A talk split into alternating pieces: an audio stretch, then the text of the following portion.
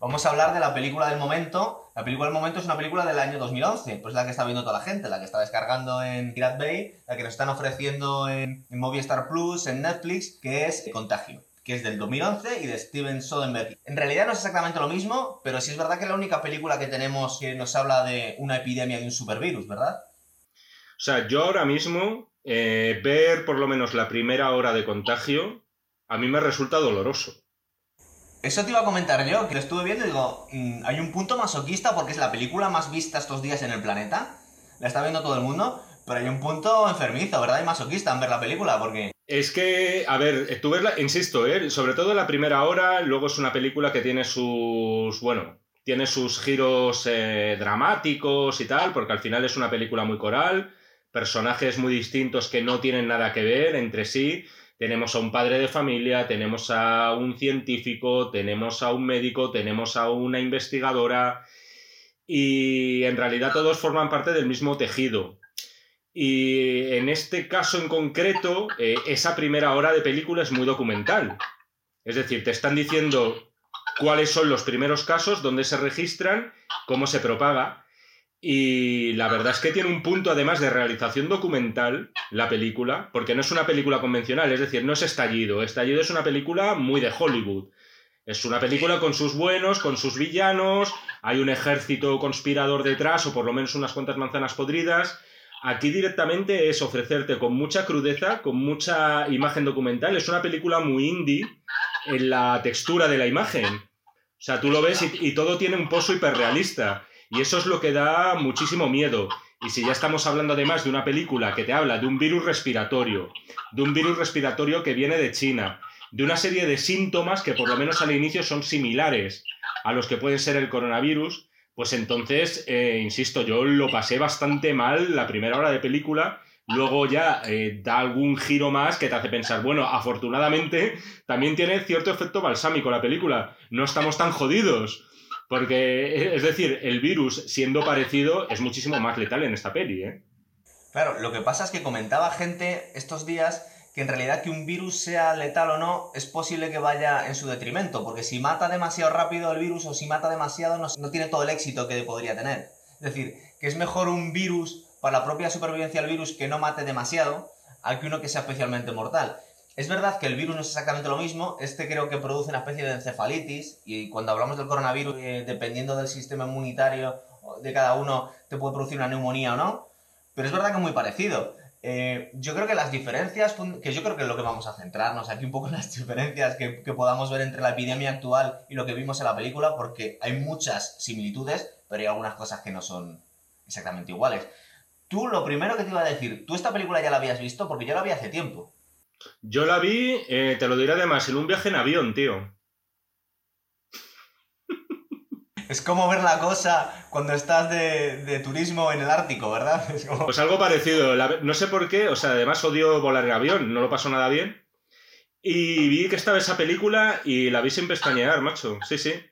Eh, en un acto de masoquismo también por mi parte, pero me enganchó tanto, me pareció que estaba tan bien narrada. Soderbergh es un pedazo de director. Además, este esquema ya lo he utilizado en otras películas. Lo puedes ver en Traffic, por ejemplo que también era una, película parecida, era una película que estaba llena de superestrellas de Hollywood. El reparto de contagio es deslumbrante.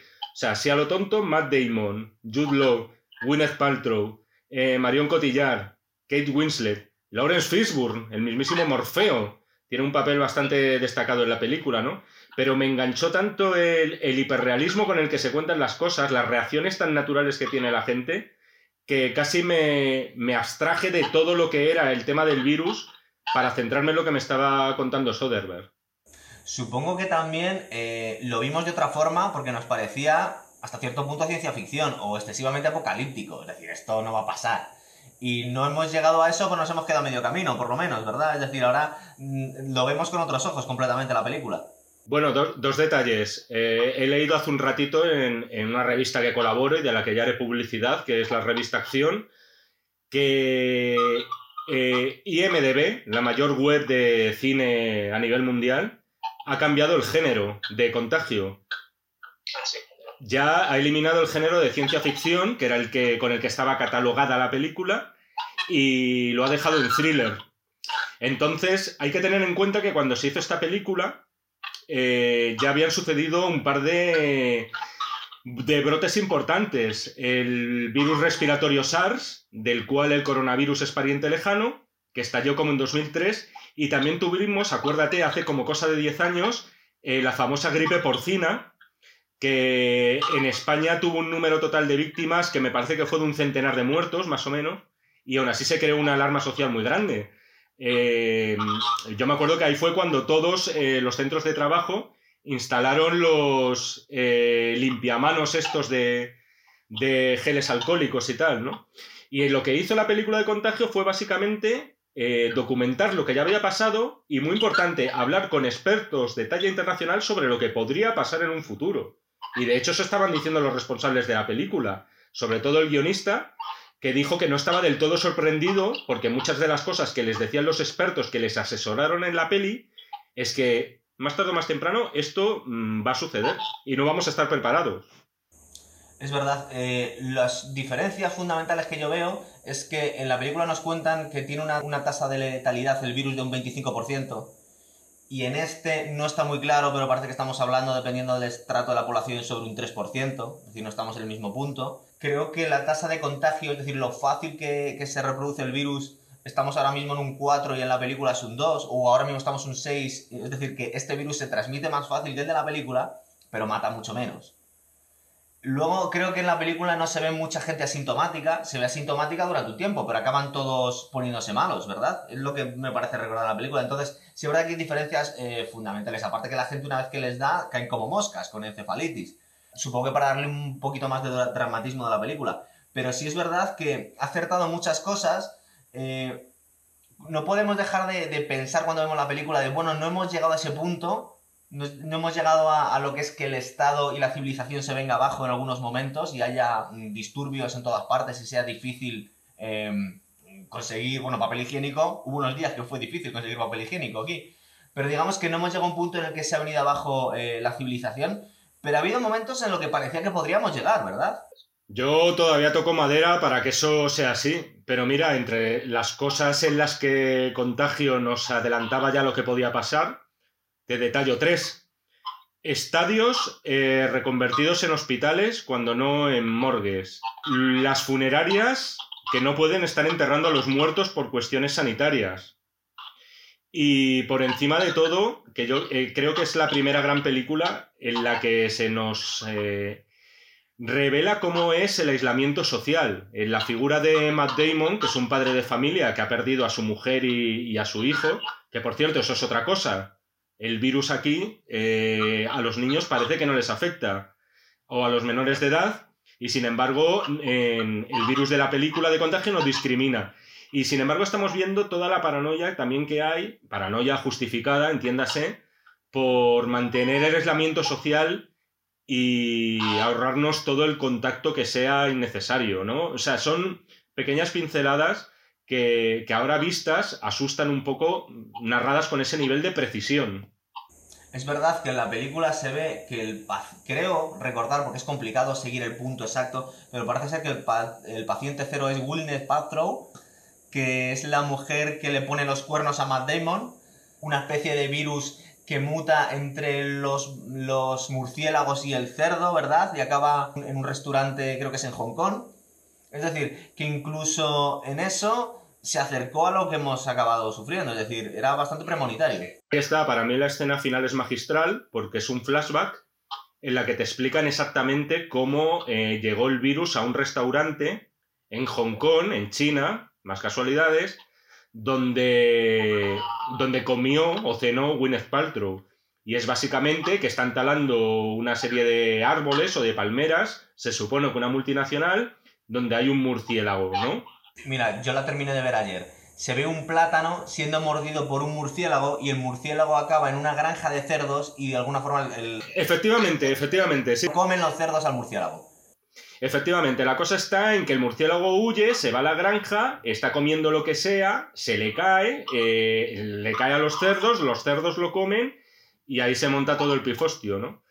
Y entonces estaríamos hablando que el origen sería también un murciélago. Es que incluso en eso ha sido profética la película, ¿no? Suponiendo que verdaderamente eh, porque luego también se hablaba del pagolín este, ¿no? Y de otros animales, suponiendo que, el inicio del coronavirus eh, de esta actual pandemia sea un murciélago, claro.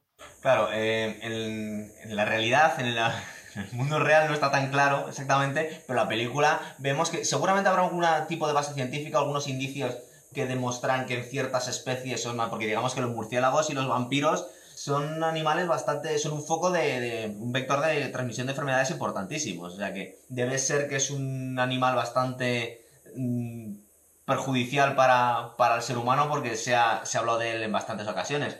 Pero cosas que vemos en la película, por ejemplo, eh, Matt Damon es inmune al, al, virus, pero es de las poquitas personas que hay inmune. Y sin embargo, con la crisis del coronavirus estamos viendo que es posible, no sabemos qué número, que muchísimos tengamos el, virus y no lo desarrollemos, o lo estemos transmitiendo o no.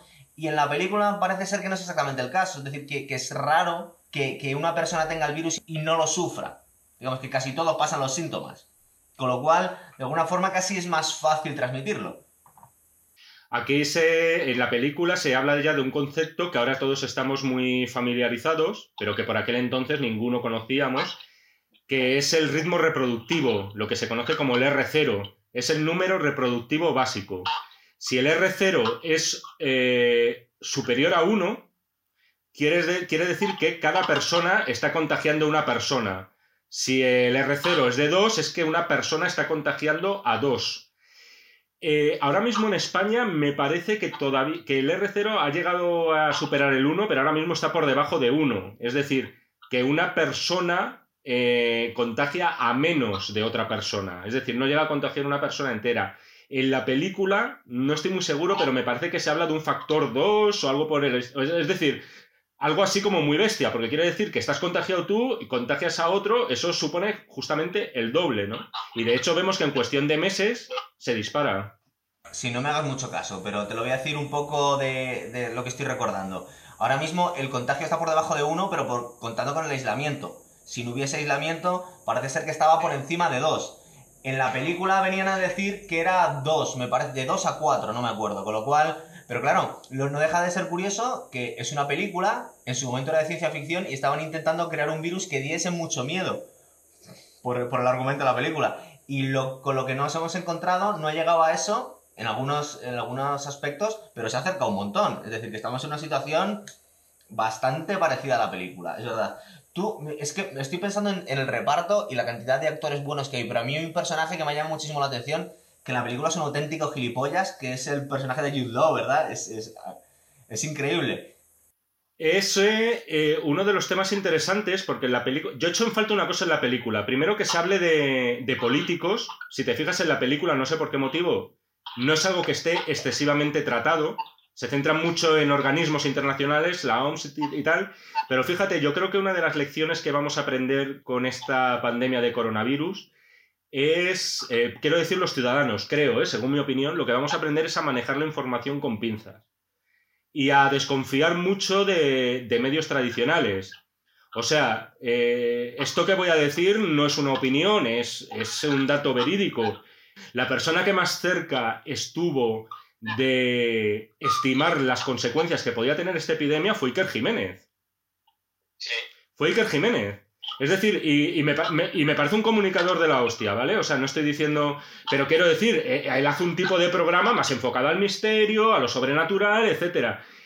Entonces, claro, si cuando estás en una sociedad en la que Iker Jiménez te ha informado mejor que muchos telediarios, lo que quiere decir es que personajes como Jude Law, que hay que decir que es una, un, un gurú internauta, o sea, un youtuber, eh, un podcaster, como lo quieras llamar, un tío muy influencer, un influencer, eh, que sin información o incluso con beneficios propios, como se demuestra en la película, puede estar manipulando a millones de personas.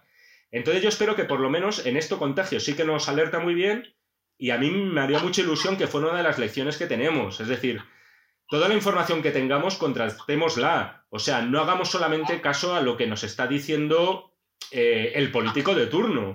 Es decir, la verdad absoluta no está ahí. La verdad absoluta mm, no estamos nunca cerca de, alcanzarla, pero se consigue solamente contrastando cuantas más fuentes mejor, ¿no? Hombre, el, político y, los periodistas de que están utilizando su canal de sus medios de comunicación afines, porque no solo son los políticos los que están los que están lanzando un mensaje interesado, sino también cada medio de comunicación que, pues, que se deba a una corriente política. Eso lo estamos viendo mucho ahora. Hombre, yo con Iker Jiménez tengo sentimientos encontrados. Tú si estás siempre disparando por todos los lados, alguna vez tú vas a acertar en la diana. Eh, espero que la gente no se ponga ahora a buscar extraterrestres ni caras de Belmez en todos los sitios porque ha tenido razón en una cosa. Eh, sí, es verdad que, lo que pasa es que el personaje de Jude aparte de eso que has comentado tú, hay un punto un poco más chungo, es un homeópata. Un homeópata que está intentando, que es de las peores cosas que se puede ser, este tío está, eh, eh, aparte que, que, hace una estafa. No sé si te acuerdas que en un momento de la película el tío finge que tiene síntomas, se toma unas gotitas de un té diluido en mil partes por millón y está perfectamente al día siguiente.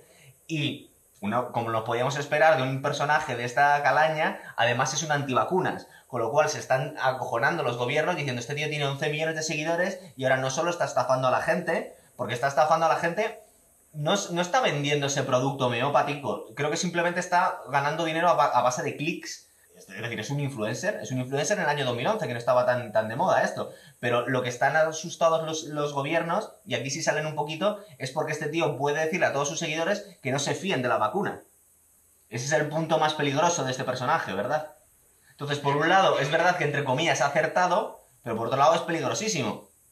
El problema es que en estas situaciones, como ya hemos hablado, pues eh, hace nada que hemos estado hablando de, del hoyo o cuando ya hablamos en su día del Joker, es que en situaciones de caos eh, el más tonto puede acabar erigiéndose el líder. O sea, y en este caso tenemos un, ejemplo paradigmático. O sea, en realidad es el villano de la película, muy sutil, porque es verdad que no acabamos sabiendo todo lo que trama hasta el final, en una escena, por cierto, bastante patética, porque el tío trata de huir ahí de forma, de forma bastante cobarde y tal, y, se erige como el villano de la película. A mí es una de las cosas que me da miedo, es decir, que haya gente que pueda convertirse en una especie de líder de masas diciéndole a los demás lo que tienen que hacer. O sea, eh, yo al final creo que para lo bueno y para lo malo sí que tienes que guiarte de lo que dicen las autoridades sanitarias, punto. No te queda otra, o sea, no puedes experimentar. Claro, más allá que puedan maquillar los datos y la gravedad de la, de la epidemia por intereses políticos de cada uno, pero en general, si te tienes que fiar de alguien, te tendrás que fiar de las autoridades. Con muchas salvaguardas, pero si tienes que elegir a alguien, mejor ese que el primero que pilles por internet. Pero em, también una diferencia que estoy viendo yo con la película es que en la película el virus em, era más letal, por lo menos de forma manifiesta, es decir, era más evidente. Pero con la crisis que estamos teniendo con el coronavirus es que mucha gente todavía no está totalmente, mm, suficientemente concienciada. mucha gente que lo puede tener o que tiene síntomas muy leves. Por otro lado, eh, yo creo que por intereses políticos algunos medios de comunicación no le están dando tanto... Es decir, están hablando obviamente del coronavirus porque está condicionando toda la vida en el, mundo, pero no están enseñando eh, realmente gente con síntomas, no están enseñando los hospitales como están, no están enseñando eh, pues, depósitos de cadáveres incluso. Entonces, eh, de alguna forma, hay mucha gente que todavía no se ha puesto en, el sitio con la gravedad que hay y, las cuarentenas no son iguales y mucha gente que no las está cumpliendo. Es curioso porque creo que lo dicen en la película también. Dicen, es que eh, ya contamos con que mucha gente se va a soltar la cuarentena. Ya contamos con que mucha gente la vamos a tener que detener, mucha gente se lo va a tomar a chufla, pero por lo menos en la película da la sensación que la gente se lo toma un poco más en serio que lo que estamos viendo aquí, ¿no? Porque el virus es más letal. No sé qué, yo ahí discrepo un poco, ¿eh? O sea, a mí un mes vista, ya ha pasado prácticamente un mes desde que se montó esto, por lo menos han pasado más de tres semanas, y yo pensé que un mes así la situación iba a ser mucho más anárquica y caótica, ¿eh? Eso es verdad, sí es verdad que yo me temía, eh, lo habíamos comentado en el otro programa, eh, los primeros días cuando fuimos a los supermercados vimos una tensión que parecía que podía escalar en la anarquía más absoluta y no hemos llegado a eso, por lo menos de momento, toquemos madera, pero, pero yo la percepción que tengo es que por lo menos por barrios algunas zonas hay mucha gente que van en pareja, que van sin mascarilla, que se acercan. Eh, eh, vimos los primeros días de la cuarentena un vídeo una fotografía de una estación de metro totalmente abarrotada porque no había suficientes metros y la estación estaba hasta arriba. Es decir, que yo no sé hasta qué punto la gente está cumpliendo, entre comillas, con lo que debería... En la película lo vemos más claro. Mira, eh, no, se me va a olvidar jamás eh, el día, los dos días antes del estado de alerta, que ya había una paranoia muy fuerte, es decir, en, la calle, o sea, se palpaba, todavía podíamos salir un poco. No se me va a olvidar jamás que nada más salir, eh, fui abajo a la farmacia de enfrente, me topé con un tipo como de mediana edad que no tenía pinta de ser un homeless, o sea, no parecía alguien que estuviera viviendo en la calle y que empezaba a gritar, os están engañando a todos, os están... Hostia, hijo de puta, no hagas eso. ¿Sabes? O sea, me, me cagué encima, tío. O sea, fue como una imagen que dices, macho, o sea, es lo peor que podías hacer en ese momento. Y claro, ese fue mi listón. O sea, un tío loco en la calle diciendo que nos están engañando, tal. Y yo pensé que todo iba a ir muchísimo peor. Y lo que veo es que la gente con sus bobadas, sus tonterías y. Bueno, tampoco quiero hablar de cosas concretas parece ser que se lo está tomando en serio. Yo por eso creo que es importante informar muy puntualmente de, todas las muertes que está viendo, porque al fin y al cabo eh, es lo que al final va a llegar a la gente. A mí, al principio me alarmaba muchísimo ver que había gente joven con coronavirus. Y sin embargo, luego pensándolo, dices, yo creo que, que sacar, publicar casos de gente joven enferma, lejos de sensacionalismo, lo único que estás haciendo es concienciar muchísimo más, porque al final quien más se va a saltar el confinamiento, como vimos en los primeros días, no estoy diciendo que sea ahora, fueron los adolescentes y los jóvenes. Estoy totalmente de acuerdo. Y de hecho, eso es que sí es verdad que parece ser que el virus influye mucho menos en la gente joven. De hecho, los niños prácticamente no tienen ninguna incidencia, ¿verdad? No, no, en niños, eh, niños ninguno. Hay, hay, gente veinteañera, sobre todo, además, eh, eh, de los casos, digo. Es verdad, pero muy poquitos. Y eso es curioso. En algún momento, cuando pase todo esto, nos informarán el mecanismo que tiene el virus en la que los niños. Porque lo estaba comentando con un amigo el otro día. Eh, yo entiendo que la gente más mayor puede tener eh, un sistema inmunitario más debilitado, pero un hombre de 70 años en forma no tendría por qué tener el sistema más flojo que, digamos, un niño de 5 años. Y al niño de 5 años no le hace nada, y al hombre de 70 años muchos se quedan en el sitio, con lo cual es algo que en unos meses o años entenderemos y no deja de ser curioso, ¿verdad? Y que está llevando a mucha gente a caer en teoría conspiranoicas. ¿De dónde, de conspiranoicas? ¿De dónde puede venir esto? Bueno, dos cosas. Eh, el tema de, lo, de la gente mayor, es verdad que este virus, lo que, de lo poco que sabemos es que responde un, eh, eh, perdón, causa una respuesta del sistema inmunológico super bestial, que lo que hace es dejarte vendido ante otras enfermedades. Y luego también está el tema del daño pulmonar y las fibrosis que puede causar, que ahí es por donde puede caer gente por problemas respiratorios, ¿no? Y segundo, lo de el virus como arma, eh, arma bacteriológica o algo así, que por cierto, contagio eh, me parece hasta original en eso, porque al contrario que todas las películas que hemos visto de estallidos de virus y tal, no responden a ningún plan secreto del gobierno. Surge por la propia naturaleza o por el ciclo que nosotros, o por el uso que nosotros hacemos de la naturaleza, ya está, sin más.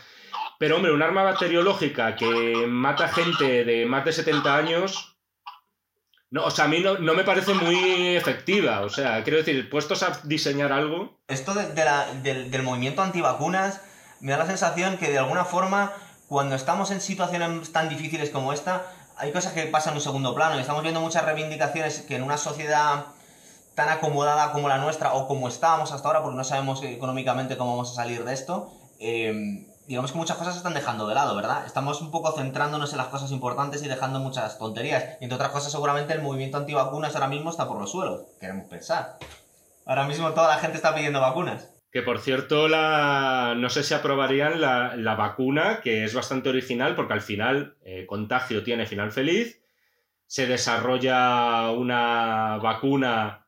Eh, hay que decir además que con bastante heroísmo por parte de la científica protagonista que ejerce de... Esto sí que es peliculero, ¿vale? O sea, la película, insisto, tiene una hora de documental y otra hora de, de, cine, ¿no? Y, y, emociones y relaciones entre personajes. Pero es una vacuna que se esnifa. Sí, es verdad. Lo cual a mí me ha llamado la atención, ¿no? No es la idea que... A mí me suena de haberlo visto en algún sitio. Es decir, no es una cosa totalmente inventada, creo pero lo normal es que se pinchen. La situación que vemos en la película del reparto de vacunas y cómo, eh, dependiendo de la suerte que tengas, puedes salir y reincorporarte a la sociedad antes o después, y cómo va a quedar marcado alguien por haber padecido el virus, por estar limpio o no. Es decir, todas esas cosas, mm, no sabemos si, llegaremos al punto de la película, pero no es, no es una cosa mm, inimaginable llegas a este punto, ¿verdad? Y una cosa que estaba también comentando eh, algunas personas cuando están hablando de la vacuna es que mm, dependiendo de la letalidad del virus, eh, se van a dar más o menos prisa a la hora de crear una vacuna, porque no estamos hablando de una vez que llegas a la vacuna eh, y la empiezas a probar, si la pones en circulación o no. Es decir, vienen a decir que podría ser algo por el estilo. La vacuna, tienes una vacuna y la vacuna funciona. La pruebas en mamíferos y luego la empiezas a probar en humanos. Pero si no la pruebas durante suficientes meses, tú no sabes la cantidad de efectos secundarios que puede llegar a tener o no. Si es un virus muy letal, digamos, que de alguna forma estaba comentando gente, el otro día vi una entrevista de alguien de la, Organización Mundial de la Salud, que si matase mucha más gente de la que mata el coronavirus, la empezarían a producir eh, de forma un poquito atropellada. Pero como la letalidad es relativamente baja, no se la querrían jugar mm, poniendo una vacuna sin tener un poco claro los efectos secundarios que puede tener o no. Y no sabemos dónde vamos a estar en esa situación cuando lleguemos. Es que, vamos a ver, yo creo que nadie está hablando de un plazo razonable de esta vacuna. Yo las últimas estimaciones que he escuchado es, eh, o sea, habría que hablar de finales de año o algo así por el estilo, como pronto, o sea, desarrollar una vacuna que te la prueben, desarrollar los ensayos clínicos. O sea, yo creo que nos podemos ir a un año para tener vacuna más o menos. O sea, me sorprendería mucho que, fuera antes. Todos hemos oído que con las altas temperaturas este virus se puede debilitar, pero Ahora mismo hablar de eso sí que es ciencia ficción, porque la verdad es que no tenemos ni idea. ¿Eso quiere decir que vamos a estar hasta junio, hasta julio? Habrá que verlo. No tenemos. La temperatura más o menos es alta ahora mismo. O sea, es decir, no estamos. Es verdad que hemos tenido muchos días con lluvia, pero la verdad es que no lo sabemos, tampoco sabemos lo que aguanta. Por no saberse, no se sabe cuánto aguanta este virus en las superficies, ¿no? No, se, ha dicho, se han dicho horas, incluso días en algunas, en algunas situaciones, pero no está muy claro. Sí es verdad que venían a decir que el virus queda prácticamente inhabilitado a partir de los 56 grados, pero no estamos en Arabia Saudí. Aquí llegaremos 40, 42 en el mejor de los casos. Eh, lo que has comentado antes de lo de los sorteos y tal, te lo digo por si esta película ha sido tan profética en todo lo que respecto a todo lo respecto a, la pandemia, una de las cosas que dicen es que, bueno, una vez que tenemos la vacuna desarrollada, lo vamos a hacer por sorteo y es por el día de cumpleaños.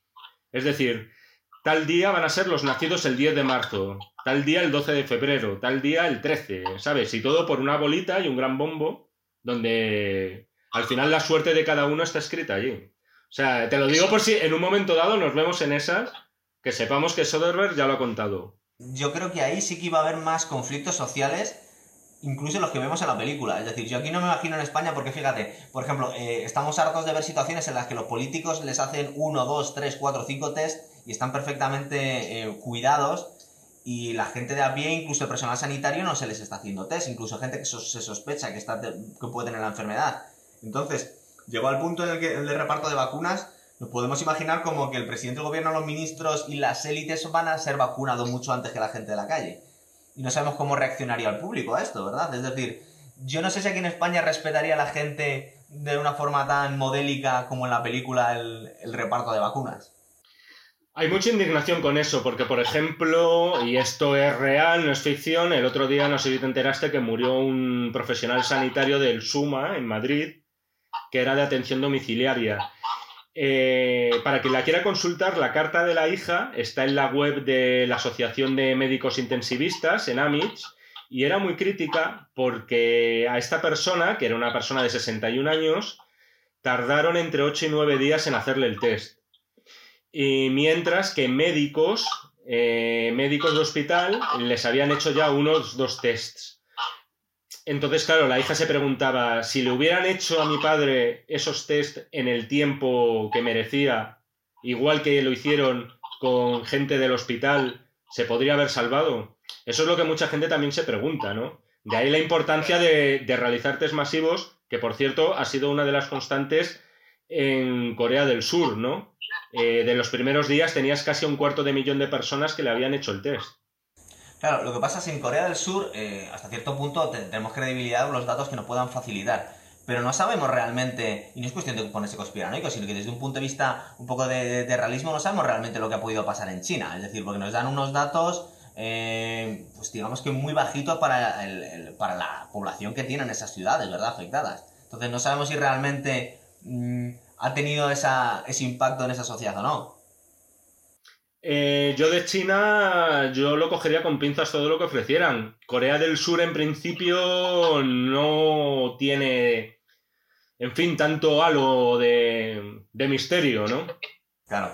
Y, sociedades que se están parece que se está salvando hasta ahora, por ejemplo Japón, que tiene la mayor densidad de población del planeta, de momento están aguantando. O sea, que yo no sé hasta qué punto si esos países por cuestiones culturales son más disciplinadas las poblaciones que, en, Europa, por ejemplo, o simplemente es que la respuesta a los gobiernos ha sido mucho más rápida, ha sido más seria. Supongo que aquí, eh, y yo en su momento también pequé un poco de eso, eh, nos dijeron tanto que venía el lobo que eh, durante un tiempo he gente que no le ha dado credibilidad a esto hasta que nos ha venido encima. Y yo creo que los países asiáticos están más concienciados de las enfermedades que pueden venir. Es decir, parece ser que han funcionado más rápido. Hombre, el SARS, por ejemplo, quiero decir, es que lo sufrieron en 2002, ¿sabes? Y fue allí donde surgió. Yo me acuerdo de que todos estábamos hartos de ver, éramos muy jovencitos, pero todos estamos hartos de ver en televisión a todos los chinos y chinas con mascarillas en el metro, ¿no? Al fin y al cabo, eh, hay muchas cosas que no vamos a poder saber bien nunca de China, en realidad, por el hermetismo que, rodea al, gobierno allí, ¿no? Ojalá, o sea, a mí me parecería guay, es decir, si ellos han dado con la clave para controlar una enfermedad eh, pues tan brutal como esta, porque aún así la letalidad puede ser tremenda, si estamos hablando de un 1%, de la población hecha cuentas de lo que se puede perder, pues todos los consejos que nos quieran dar, pues serán bienvenidos. Estuve reflexionando estos días, yo soy muy de estar con la Wikipedia y ver artículos e historias sobre todo, y estaba pensando eh, no solo en las antiguas epidemias que ha pasado la humanidad, estamos hablando, se supone que la peor de todas que tenemos registros de la peste negra durante la Edad Media, pero también estamos de la gripe llamada española, que parece ser que venía de otro sitio, pues se atribuyó... Sí, sí, esto, son los cabrones. Total. Pero estaba pensando que de alguna forma eh, vivimos en una sociedad, por lo menos hasta ahora, tan próspera, tan acomodada, que no estamos eh, demasiado hechos, endurecidos para las adversidades. Es decir, em, estaba pensando, por ejemplo, el otro día viendo un artículo sobre la ciudad de Constantinopla, la cantidad de, asedios que tuvo a lo largo de la historia. Y había muchísimos asedios en la ciudad de Constantinopla que duraban cinco años. Pero que digamos que durante una parte muy importante de, la historia de la humanidad, eh, la gente ha estado aún expuesto a un nivel de ansiedad y de incertidumbre brutal. Tú imagínate estar viviendo en una ciudad durante cinco años en la que el enemigo a las puertas puede entrar, saquear, violar, matar. Y de alguna forma, eh, la inmensa mayoría de la gente hoy en día en la, sociedad occidental está encerrada en casa, está con comida incluso a domicilio, con Netflix, con videojuegos, con series, con... Es decir, con una serie de comodidades que ya quisiera la gente cuando está en la cárcel. Entonces, yo no sé hasta qué punto estamos sufriendo también la epidemia de forma distinta como lo puedan, podían haber sufrido otras generaciones eh, de, la historia. Sí, es interesante porque mm, tú ten en cuenta que cuando hablamos del pasado, estamos hablando de, de cambios que fueron más eh, progresivos. Es decir, aquí es que nos hemos encontrado con una situación hiperviolenta prácticamente con el chasquir de un dedo. Es decir, estábamos un viernes tranquilamente al lunes ya nos decían que mucho ojo con esto. Y una semana después, prácticamente sin tiempo todavía para interiorizarlo y reflexionar, nos hemos visto abocados a un arresto domiciliario. La capacidad de resiliencia del ser humano es importante y yo creo que lo estamos viendo porque se está aguantando de momento bien, pero el nivel de queja y de tolerancia a la frustración pues es bastante menos elevado. Y entonces enseguida nos hacemos un mundo por esta historia. Estamos muy acomodados en realidad, o sea, nuestra generación pues no ha tenido que pelear ni la mitad de las generaciones anteriores, nos hemos encontrado con todo hecho. Tenemos películas, música, o sea, es que esto me voy a poner un poco abuelo hablándolo, tío, pero en realidad creo en ello. O sea, eh, estamos en la sociedad de dar un botón y que se cumplan todos nuestros deseos y ahora estamos viendo que no podemos salir de casa. Entonces el cambio es tan brusco de una cosa a la otra, de hacer lo que nos daba la real gana a estar prácticamente bajo arresto. Ah, yo comprendo que la gente se queje, es lógico, o sea, es una falta de costumbre total, ¿no? No sé tú cómo lo ves, pero... Hombre, lo que pasa es que eh, el conocer, el haber leído libros, el conocer un poco la historia, el conocer un poco de dónde venimos, te pone las cosas en perspectiva. Y a veces te da la sensación y dices, bueno, igual no tengo tantas razones para quejarme porque las, generaciones anteriores lo han tenido muchísimo peor. A mí siempre que ocurren desgracias en la, en la sociedad actual, a mí una película que a mí me encanta y siempre me viene a la cabeza, no sé si te la imaginas, es de Stallone, Demolition Man. Es decir, a mí me encanta esa película y es muy premonitoria de muchas cosas. Es decir, estamos hablando bajo la premisa de que un policía es condenado por brutalidad policial y es congelado durante, creo que son 70 años, 100 años, y le tienen que descongelar para acabar con un asesino en serie que han descongelado por accidente y que la policía y la sociedad no está acostumbrada a tratar con ese tipo de brutalidad. Y eso vale para muchísimas cosas. Entonces me da la sensación que si nos pusieran a alguien de hace 100 años, 200 años, 500 años, 1000 años y le contásemos el nivel de, ansiedad que tenemos por la situación que tenemos en, esta, en este momento, la mayoría de la gente, estamos hablando de gente que no, que no está sufriendo la enfermedad, eh, se reirían de nosotros, ¿verdad? A mí yo siempre me acuerdo de Demolition Man en todas estas cosas. Sí, sí, o sea, eh, quiero decir, es que estamos hechos de otra pasta, o sea, yo creo que, que es obvio. Y aparte es unido al carácter español relativo a la queja, pues, o sea, no sé, a lo mejor eh, los nórdicos están ahora mismo tan a gusto en su casa, ¿sabes? No lo sé. También está el tema de lo de la vida social, que eso es verdad. O sea, a mí me, estaba diciendo una amiga mía que está ahora mismo en Gales, que claro, a ellos lo del aislamiento, bueno, o sea, la gente ahí no tiene costumbre ni de tocarse, ni tanto de verse, eh, van más a tomar sus pintas en el pub, tal, eso es verdad pero no tienen esa necesidad de estarse juntando con gente, en plan, jo, estoy solo, estoy aburrido. O sea, a mí, por ejemplo, mi carácter va más hacia ese lado que al lado social, que me, gusta tomarme tal, pero que no se me caen los anillos por quedarme unos días en casa, ¿sabes? Entonces, lo estamos eh, tolerando poco eso. Sí es verdad que la gente se los está tomando de forma muy diferente. Es decir, hay gente que lo lleva mejor que otros, es decir, a nadie le gusta estar encerrado en casa y no poder salir, pero hay gente que más o menos está entretenido, gente que le guste leer, gente que le gusten los videojuegos, gente que esté aficionada a películas, a series, tiene un montón de cosas para ponerse al día y no se le viene las paredes necesariamente encima. Y hay otras personas que por, por el carácter que sea, también es posible, se ha dicho, no está muy claro, que en los países donde más fuerte está pegando el, el virus es en Italia y en, y en, España, que son países en los que a la gente le encanta estar en la calle y socializar, por lo menos más que, por ejemplo, en el norte de Europa. No sabemos hasta qué punto ha influido eso, ¿no? Pero, pero sí es cierto. Pero yo creo que es muy importante también el poner las cosas en perspectiva a la hora. Es decir, esto es un drama, hasta cierto punto, digo, para la mayoría de la gente. Otra cosa es cuando tienes la enfermedad, la, incertidumbre de saber si la tienes o no, si la, se la has pegado a alguien o no. Y, aparte con el, con el, periodo de incubación tan largo que puede tener, es que puedes estar 15 días incubándolo sin saber que lo, que lo tienes. Es decir, eso es una sensación que, que, que puede producir, yo entiendo, mucha, mucha ansiedad. Pero el hecho de estar encerrado con, entre comillas, toda serie de comodidades, eh, yo creo que también es verdad que es fruto de, la sociedad que vivimos, que estamos muy acomodados. Es decir, no. Ya quisiera la gente durante la guerra civil estuvo Madrid en asedio durante tres años. Es decir, lo primero que se me viene a la cabeza. Sí, sí, sí, sí, totalmente de acuerdo. O sea, yo es que creo que no, que no hay debate en ese sentido. O sea, no sé, yo, yo creo que la gente además eh, no te queda otra y sacar un poco de amor propio y decir, a ver, o sea, una situación como esta la puedes manejar sin volverte loco. O sea, es, es cuestión de... Para empezar, porque es una pérdida de energía, vuélvete loco si te dicen que hasta dentro de cinco años no puedes salir. Pero mientras, joder, no sé, aprovecha para hacer un video podcast, por ejemplo. Por ejemplo, o, o ver El Fantasma de la Máquina, todos los capítulos atrasados que no haya visto todavía.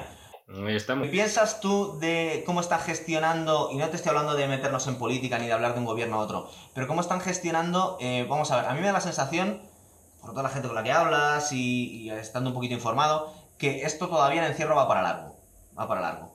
Y hasta hace nada, aunque ahora parece que hay voces que van en las dos direcciones, se ha venido a hacer estados de alarma sucesivos hablando de, bueno, estos solo son para 15 días, esto solo para 10 días, en 10 días dejamos salir, en 10 días va a volver a la normalidad todo. Ya se está empezando a decir, bueno, igual esto va a durar un poquito más de tiempo. Siendo realistas, esto parece que va a durar uno, dos meses. No sabemos hasta qué punto luego cuando se vaya dejando salir a la gente, hasta qué punto va a ser normalidad absoluta. Es decir, em, ¿cómo crees tú que, que están enfocando, entre comillas, las autoridades diciendo en 15 días ya salimos. Es decir, ¿tú crees que es necesario psicológicamente a la gente darle plazos cortos? Mejor que decirle, no, es que hasta dentro de tres meses no vas a poder hacer vida normal, hasta dentro de seis meses no vas a poder hacer vida normal. Es decir, no es lo mismo que le digas a, todo el mundo que la semana que viene pueden salir al parque a que le quedan tres meses, ¿verdad? Pero claro, ahí tendremos que preguntarnos una cosa. Mm, ¿Creemos de verdad que, este, que cualquier gobierno puede con certeza decirte qué día vas a poder salir de tu casa libremente a día de hoy? O sea, verdaderamente tenemos una estimación. Es que quiero decir, no lo saben ellos. Pero es lógico, este virus les ha pillado a ellos con el pie cambiado, como a casi toda la comunidad científica. Quiero decir, eh, yo creo que más que por no levantar liebres y decir, no, no, no podemos decir que van a estar seis meses, cinco meses, tampoco ellos deben tener la certeza clara de cuándo vas a poder moverte con libertad. ¿eh? Claro, y sobre todo las condiciones que vamos a volver. Por ejemplo, veíamos en Contagio, ya volviendo a la película, que la cosa para largo. Y cuando conseguían descubrir la vacuna, y ahí sí que hasta cierto punto estaba un poquito novelizada, porque sabemos que hoy en día que la vacuna, si la aceleras mucho, tiene riesgos. Es decir, no está totalmente libre de efectos secundarios si no la prueba suficiente. Y luego, y luego que es una pandemia mundial. Eh, ¿A qué países les va a llegar antes? ¿A qué países vas a vacunar? ¿Cómo vas a vacunar antes a la gente? Pero para llegar a un punto de normalidad en el que puedes volver, si quieres, a hacer la vida que hacías antes, puede pasar uno, incluso dos años. Es decir, y, y eso nos está viniendo a decir muchas veces que no sabemos si es porque no lo saben los gobiernos o por no agobiar más a, la gente. Es decir, no sé si hay un control de masas deliberado a la hora de no, no, de 15 días en 15 días, vamos a dar las malas noticias. Yo creo que eso es poner en muy alta estima a cualquier gobierno, ¿eh? O sea, pensar que cuentan con esa información, yo sinceramente no lo creo. Si nos fiamos en, de una película como Contagio, podemos estar hablando fácilmente de medio año por lo menos, ¿no? Más o menos que yo creo que es lo que pasa. Eh, no hay, no hay muchas referencias temporales, pero sí que vienen a decir algo así como la chica, nos quitaron la primavera, nos quitaron el otoño, tal, no sé qué. Entonces, eh, vamos, dos estaciones puede ser fácilmente pues medio año, tal cual, ¿no? Sí, sí, lo que no hablan en la película, y aquí se está hablando bastante y con razón, porque es que entre otras cosas tenemos que poder mantener los servicios básicos para dar, para mantener simplemente la sanidad, es que no se habla de economía en la película. No se habla en ningún momento de cómo es decir, hemos visto disturbios, hemos visto ciudades ardiendo, pero luego de alguna forma no se mete en ese jardín. No dice, bueno, la economía se ha ido por los suelos, ha sido un crack peor que, en la crisis del 29. En la película no nos hablan de economía en ningún momento, ¿verdad? Da la sensación que una vez que parece ser que la gente sale de la pandemia, hay un mensaje más o menos optimista. Aquí una de las cosas que se están diciendo es que ya no es solo salir de la pandemia, sino cómo, en qué situación va a estar la sociedad cuando salgamos. ¿Verdad? En la película no hablan de economía para nada. No, no, es verdad, la película ni se toca. Eso podría quedar para Contagio 2 el regreso, ¿no? O algo así por el estilo. Pero es verdad que ese va a ser el, problema añadido. O sea, en realidad, ahora mismo estamos en el ojo del huracán. O sea, eh, habrá que ver cómo queda después todo después de que pase la tormenta, ¿no? Y ver cómo se reconstruye y ver qué pasa con sectores muy básicos y muy necesarios. Yo creo que la sanidad sí que se va a ver reforzada después de esta historia. O sea, eso no me cabe ninguna duda. Pero habrá que ver cómo se reconstruyen muchos otros eh, sectores que, están viéndose obligados a ERTES y a despidos, ¿no? Entonces, tiene, tiene muy mala solución, o sea, pero muy mala. ¿Tú no te acuerdas que el año pasado eh, todo el mundo hablaba de la crisis que iba a venirse en 2020? Sí. De hecho, estuvimos a punto de hacer un programa, que todavía tenemos pendiente, que vamos a hablar de Margin Call y de The Big Short, hablando de la crisis que venía. Pero claro, es que esto lo ha desencadenado tanto que seguramente la crisis que venía no iba a ser tan grave como la que realmente vamos a tener, porque claro, no contamos con el coronavirus. Es que fíjate, en ningún año eh, yo había escuchado tanto hablar sobre que el año que viene iba a ser una crisis mundial similar a la de 2008. Y se hablaba muchísimo de 2020, ¿verdad? Todo el rato. Y fíjate tú lo que son las cosas. Cierto que un último mensaje que sobre la película de Contagio, que si te acuerdas, en el flashback del final donde vemos el origen, de la enfermedad. Vemos cómo ese cerdo come el alimento contaminado que deja el murciélago. Vemos que el cerdo es cocinado por un chef. Espera, espera. Creo, para dar más detalles morbosos, que el cerdo se come al murciélago directamente, ¿eh? No, no me acuerdo muy bien cómo era la cosa, pero vamos, la cosa está en que el cerdo acaba contaminado, bien de forma directa o indirecta por el murciélago. Vemos que el chef lo está preparando y al chef le llaman para decirle, oye, está aquí esta cliente, que es Gwyneth Paltrow, salúdala. Y el muy cabrón, lo único que hace es pasarse las manos por el delantal y se le estrecha la mano a ella. Ese es el momento exacto en el que se desarrolla una crisis sanitaria que deja, intuimos, millones de muertos en la película. Es decir, que si ese tío se hubiera lavado las manos desde el principio, posiblemente no habría sucedido. Pues igual que el miembro este de la mano negra en el atentado con Sarajevo ese día se hubiera levantado con dolor de tripa, igual no se había cargado al, heredero del imperio austrohúngaro y se nos habíamos ahorrado unos cuantos millones de muertes. También es verdad que hay momentos en la, historia de la humanidad que una tontería desencadena unas, unas consecuencias terribles, ¿verdad? Sí, sí, o sea, este es un ejemplo que además puede ser perfectamente veraz. Oye, puede, tampoco hay que demonizarle al hombre. Hombre, yo creo que si has estado manipulando las entrañas de un cerdo y luego vas a saludar a alguien, lo tuyo es que te laves las manos, que te eches agüita por lo menos, ¿no? Pero bueno, en fin, lavaros todas las manos. Eso es importante. Y suscribiros al canal. En breve ahora sacaremos más programas. Venga, muchas gracias. Chao.